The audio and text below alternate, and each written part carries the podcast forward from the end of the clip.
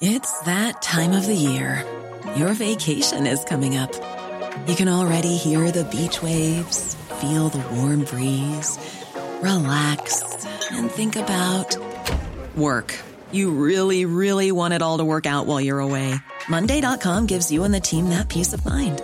When all work is on one platform and everyone's in sync, things just flow wherever you are.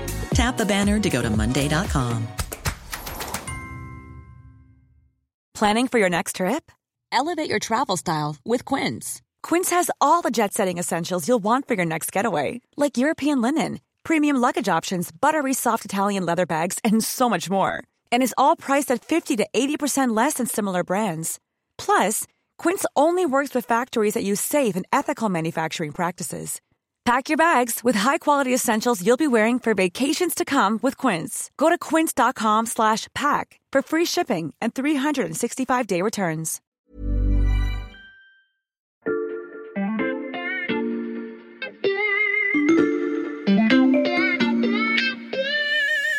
Salut, c'est Xavier Yvon. Cette semaine, dans La Loupe, je vous propose une sélection d'épisodes sur l'une de nos thématiques phares, la tech. On va parler cinéma du futur, intelligence artificielle et Web 3, entre autres. Bonne écoute Dis Siri, c'est quoi l'intelligence artificielle? Tu as déjà utilisé Siri dans une introduction de podcast. Il serait temps de te renouveler. Hein? Je dis ça pour toi. Après, c'est comme tu veux. Mais qu'est-ce qui t'arrive Siri? Je ne suis pas du tout Siri. Je suis Margot Lanuzel. Ah oui, je me disais bien aussi. Avec le vrai Siri, on est habitué à des réponses beaucoup plus mécaniques, parfois un peu à côté de la plaque. Et j'ai choisi cet exemple, mais j'aurais pu utiliser Alexa ou dire OK Google à mon smartphone. Ces objets sont certes connectés, mais pas encore malins.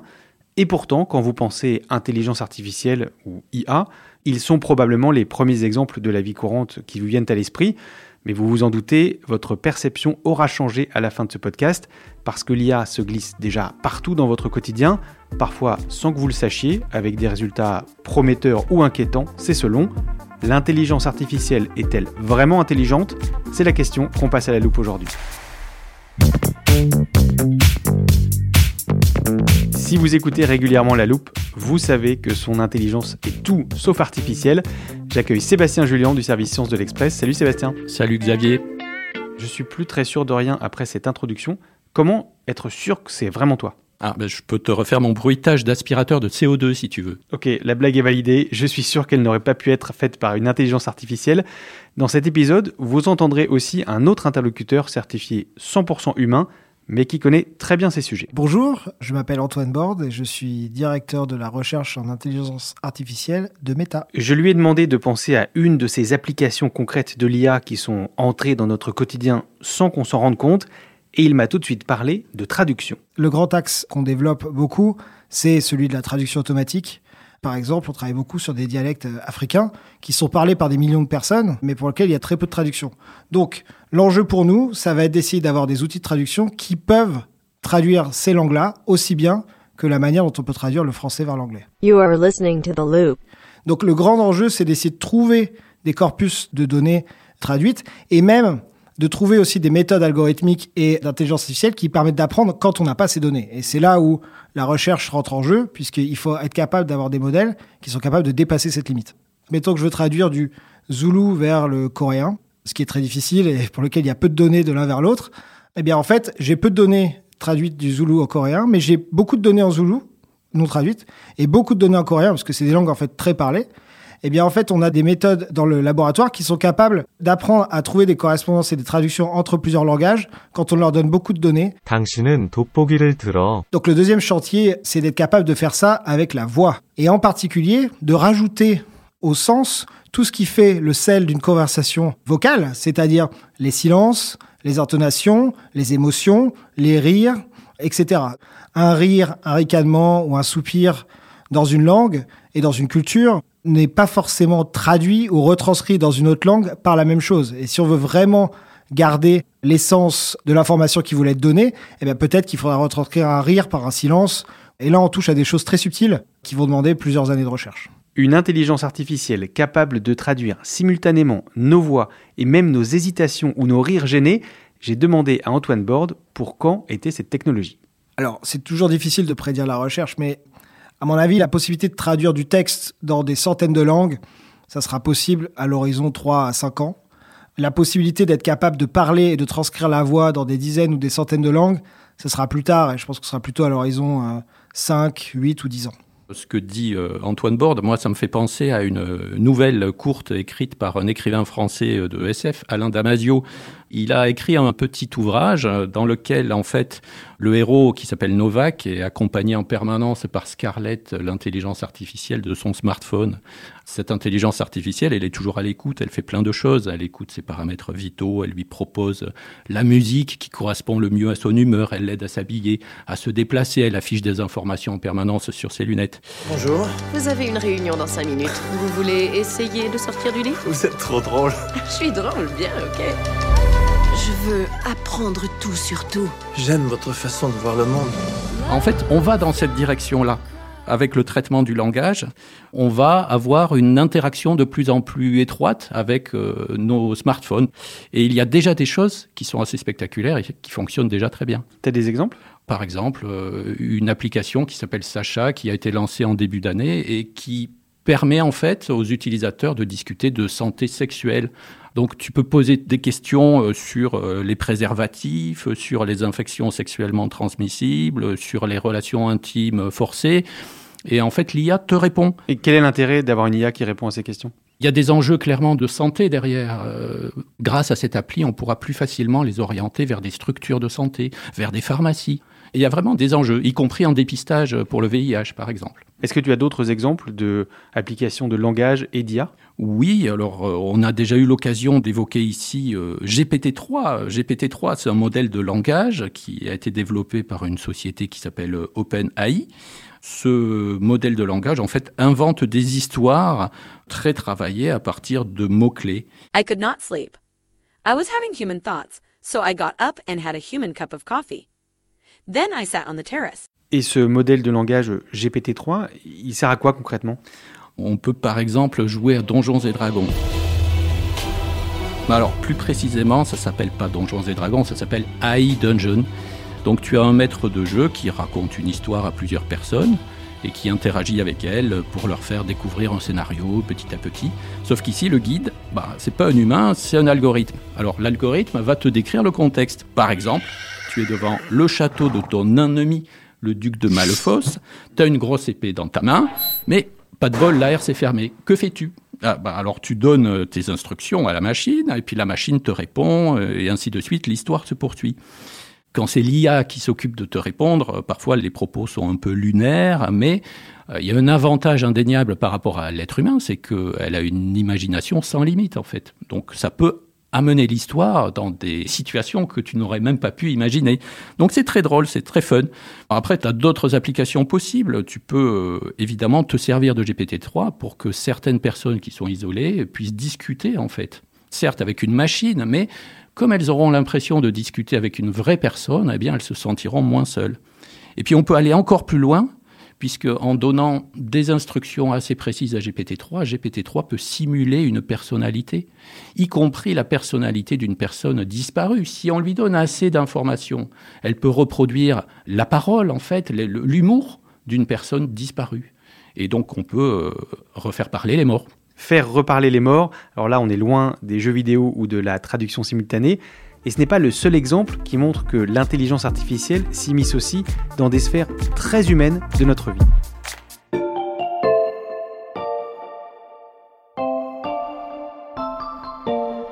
Pourquoi la justice est si lente Et pourquoi elle manque de moyens? Des moyens, des moyens, on veut des moyens, toujours des promesses. C'est un véritable cri d'alarme, celui d'un monde de la justice à bout de souffle celui des magistrats qui croulent sous les dossiers en attente. En France, le délai moyen de traitement des affaires criminelles est de 41,5 mois, près de 3 ans et demi. Alors là, ce sont de vrais humains qui parlent, et ils réclament davantage de moyens pour un système judiciaire français à bout de souffle. Je vais te poser une question volontairement provocante, Sébastien. Est-ce que l'intelligence artificielle peut les aider? En tout cas, en Chine, on travaille à la faire collaborer avec la justice. À Hangzhou, 10 millions d'habitants, plus besoin de se rendre au prétoire. L'audience se déroule en ligne, en direct, en visioconférence sur ordinateur, où plaignants et accusés sont confrontés à une magistrate virtuelle. Dotée d'intelligence artificielle, d'une voix de synthèse, elle ne rend pas encore vraiment des jugements, mais soulage les vrais magistrats des tâches répétitives. Les Chinois auraient récemment mis au point un algorithme qui va plus loin. En fait, il permet d'effectuer le travail d'un procureur, c'est-à-dire en fait examiner les preuves, assigner les citoyens en justice éventuellement, et même proposer des sanctions en fonction des fautes. Par exemple, excès de vitesse ou fraude à la carte bancaire. Si j'ai dit que ma question était provocante, c'est parce qu'on touche là à un domaine dans lequel on connaît euh, l'importance de l'humain, du traitement des dossiers euh, au cas par cas. L'IA est donc utilisée en Chine, mais on ne peut pas tout à fait comparer nos systèmes judiciaires. Est-ce qu'on y a recours en France? En Occident, c'est vrai, tu as raison de le souligner, les experts se montrent sceptiques sur l'efficacité de tels algorithmes. Pour des raisons simples, hein, c'est que les bases de données sur lesquelles ils se fondent comportent toujours des défauts. Ensuite, pour les adapter au domaine de la justice, il faudrait qu'ils soient capables d'établir un lien de causalité entre deux faits. Or, ils sont juste capables d'établir des liens statistiques, mais pas la corrélation, dans quel sens euh, elle fonctionne? Tout ça reste hors de portée de ces lignes de code. Mais ça n'empêche pas l'IA euh, de progresser, de faire une percée spectaculaire chez les avocats, les assureurs et même euh, au sein des entreprises dans les services juridiques.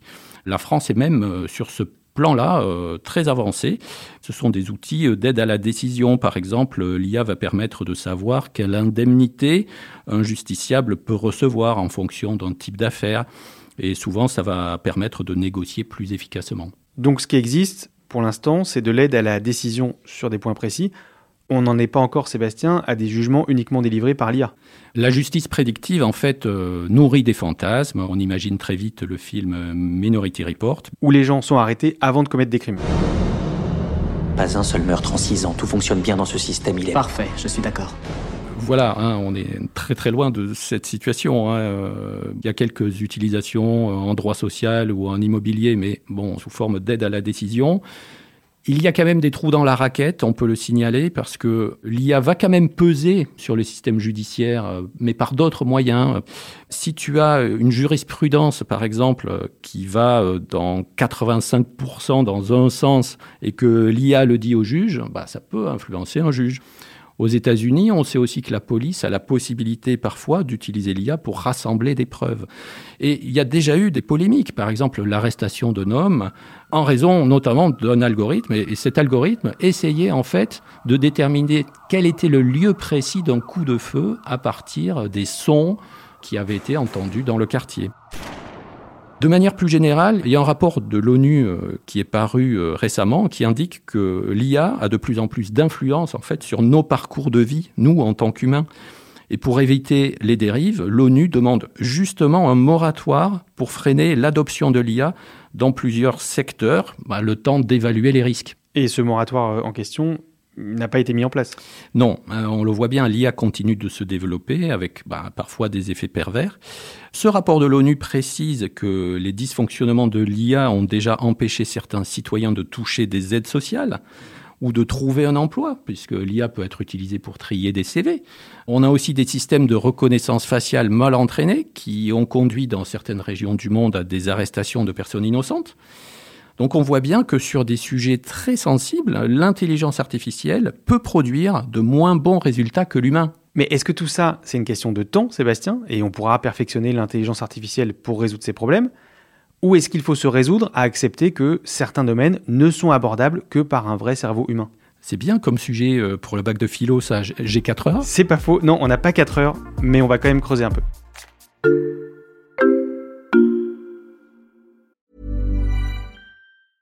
I'm Sandra, and I'm just the professional your small business was looking for. But you didn't hire me because you didn't use LinkedIn jobs. LinkedIn has professionals you can't find anywhere else, including those who aren't actively looking for a new job but might be open to the perfect role, like me.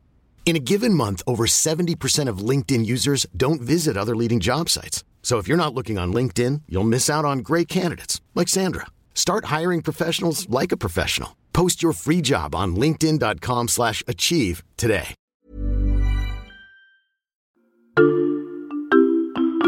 Il n'est pas du tout évident que le but de l'intelligence artificielle soit de reproduire l'intelligence humaine. Dans notre laboratoire, on réfléchit beaucoup à où va l'intelligence artificielle et quelles sont en fait les méthodes et euh, les techniques et les modèles qu'on peut prendre pour définir les nouveaux algorithmes.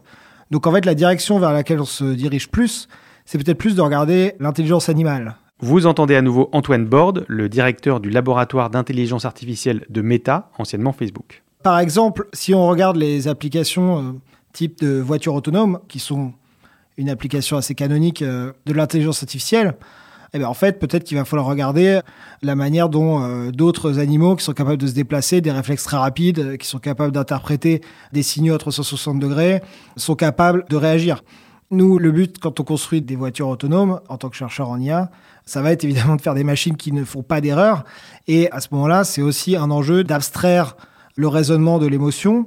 Et si on utilise le cerveau humain comme étant l'exemple, ben, c'est compliqué puisque les deux sont très très connectés alors qu'évidemment, en regardant l'intelligence animale, c'est peut-être plus simple. Voilà, maintenant vous savez que des chercheurs essayent de reproduire des instincts animaliers pour fabriquer des voitures autonomes.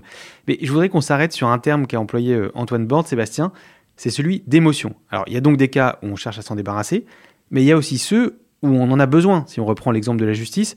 Est-ce que l'émotion est complètement incompatible avec l'intelligence artificielle? Je dirais que oui, parce que l'intelligence artificielle fonctionne par imitation il faut lui apprendre quelque chose pour qu'elle le reproduise. Elle ne peut pas ressentir. Quelles seraient les émotions d'une machine? Est-ce que ça serait aimer l'électricité, détester l'eau? Je dis ça parce que, en fait, une partie de nos émotions reste intimement liée à notre survie. Ça, c'est ce que les scientifiques nous disent. Donc, si l'IA possède des émotions, bah, ces émotions euh, seront sans doute très différentes des nôtres. J'ai une autre question philosophique pour toi, Sébastien. Vas-y. Comme certains de nos auditeurs peut-être, j'ai vu passer des articles disant que l'IA pourrait être légèrement consciente. Comment on différencie les émotions de la conscience Tu n'as pas 4 heures.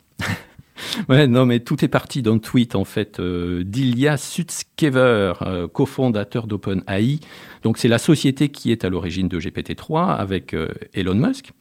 Et donc selon cette personne, les plus larges réseaux de neurones seraient légèrement conscients.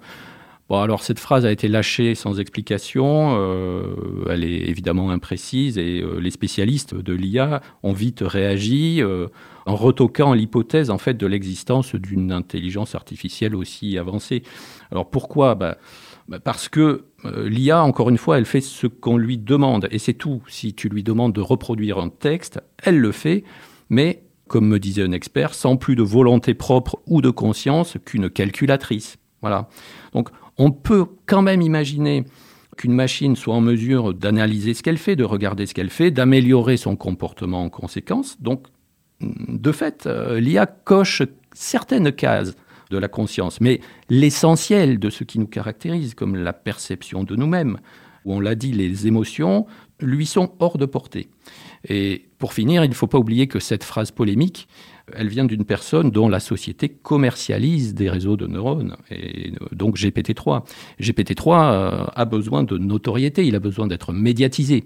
Voilà, ce qui explique euh, un peu la polémique. Je ne vais pas ressortir les archives d'Indiana Jones et d'Highlander, mais ça me rappelle l'épisode qu'on avait fait avec toi, Sébastien, sur l'homme augmenté et les rêves des transhumanistes. Il y a un projet qui est en cours, euh, qui s'appelle le Human Brain Project. Le but, c'est de simuler le fonctionnement entier du cerveau afin de permettre à terme, éventuellement, de faire émerger une conscience artificielle.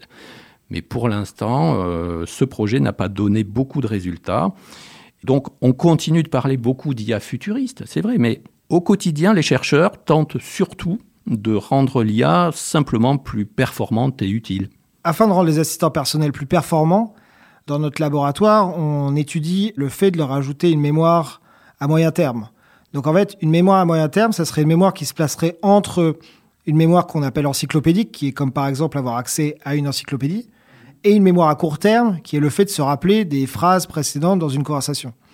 La mémoire à moyen terme sur laquelle on travaille, ce serait une mémoire qui permet de se rappeler des différentes conversations qui ont eu lieu avec cet assistant et par exemple leur propriétaire dans les jours ou dans les semaines qui précédaient, ce qui permet en fait de donner une proximité et une contextualisation beaucoup plus forte à l'assistant quand il commence une nouvelle conversation. Des progrès donc, mais on est encore loin de l'assistant vocal ironique que j'imaginais en introduction. Je pense qu'on va continuer à fabriquer la loupe entre êtres humains. Merci Sébastien. Merci. Sébastien Julien du service Sciences de l'Express. Je rappelle que tous tes articles sont à retrouver sur notre site internet et que le premier mois d'abonnement est offert en ce moment. Et pour ne rater aucun épisode de La Loupe, pensez à vous abonner sur votre plateforme d'écoute préférée, par exemple Spotify, Apple Podcast ou Castbox. N'hésitez pas à nous laisser des commentaires plein d'émotions, on saura que vous n'êtes pas des robots. Cet épisode a été fabriqué avec Jules Cro, Margot Lanuzel et Raphaël Pueyo. Retrouvez-nous demain pour passer un nouveau sujet à la loupe.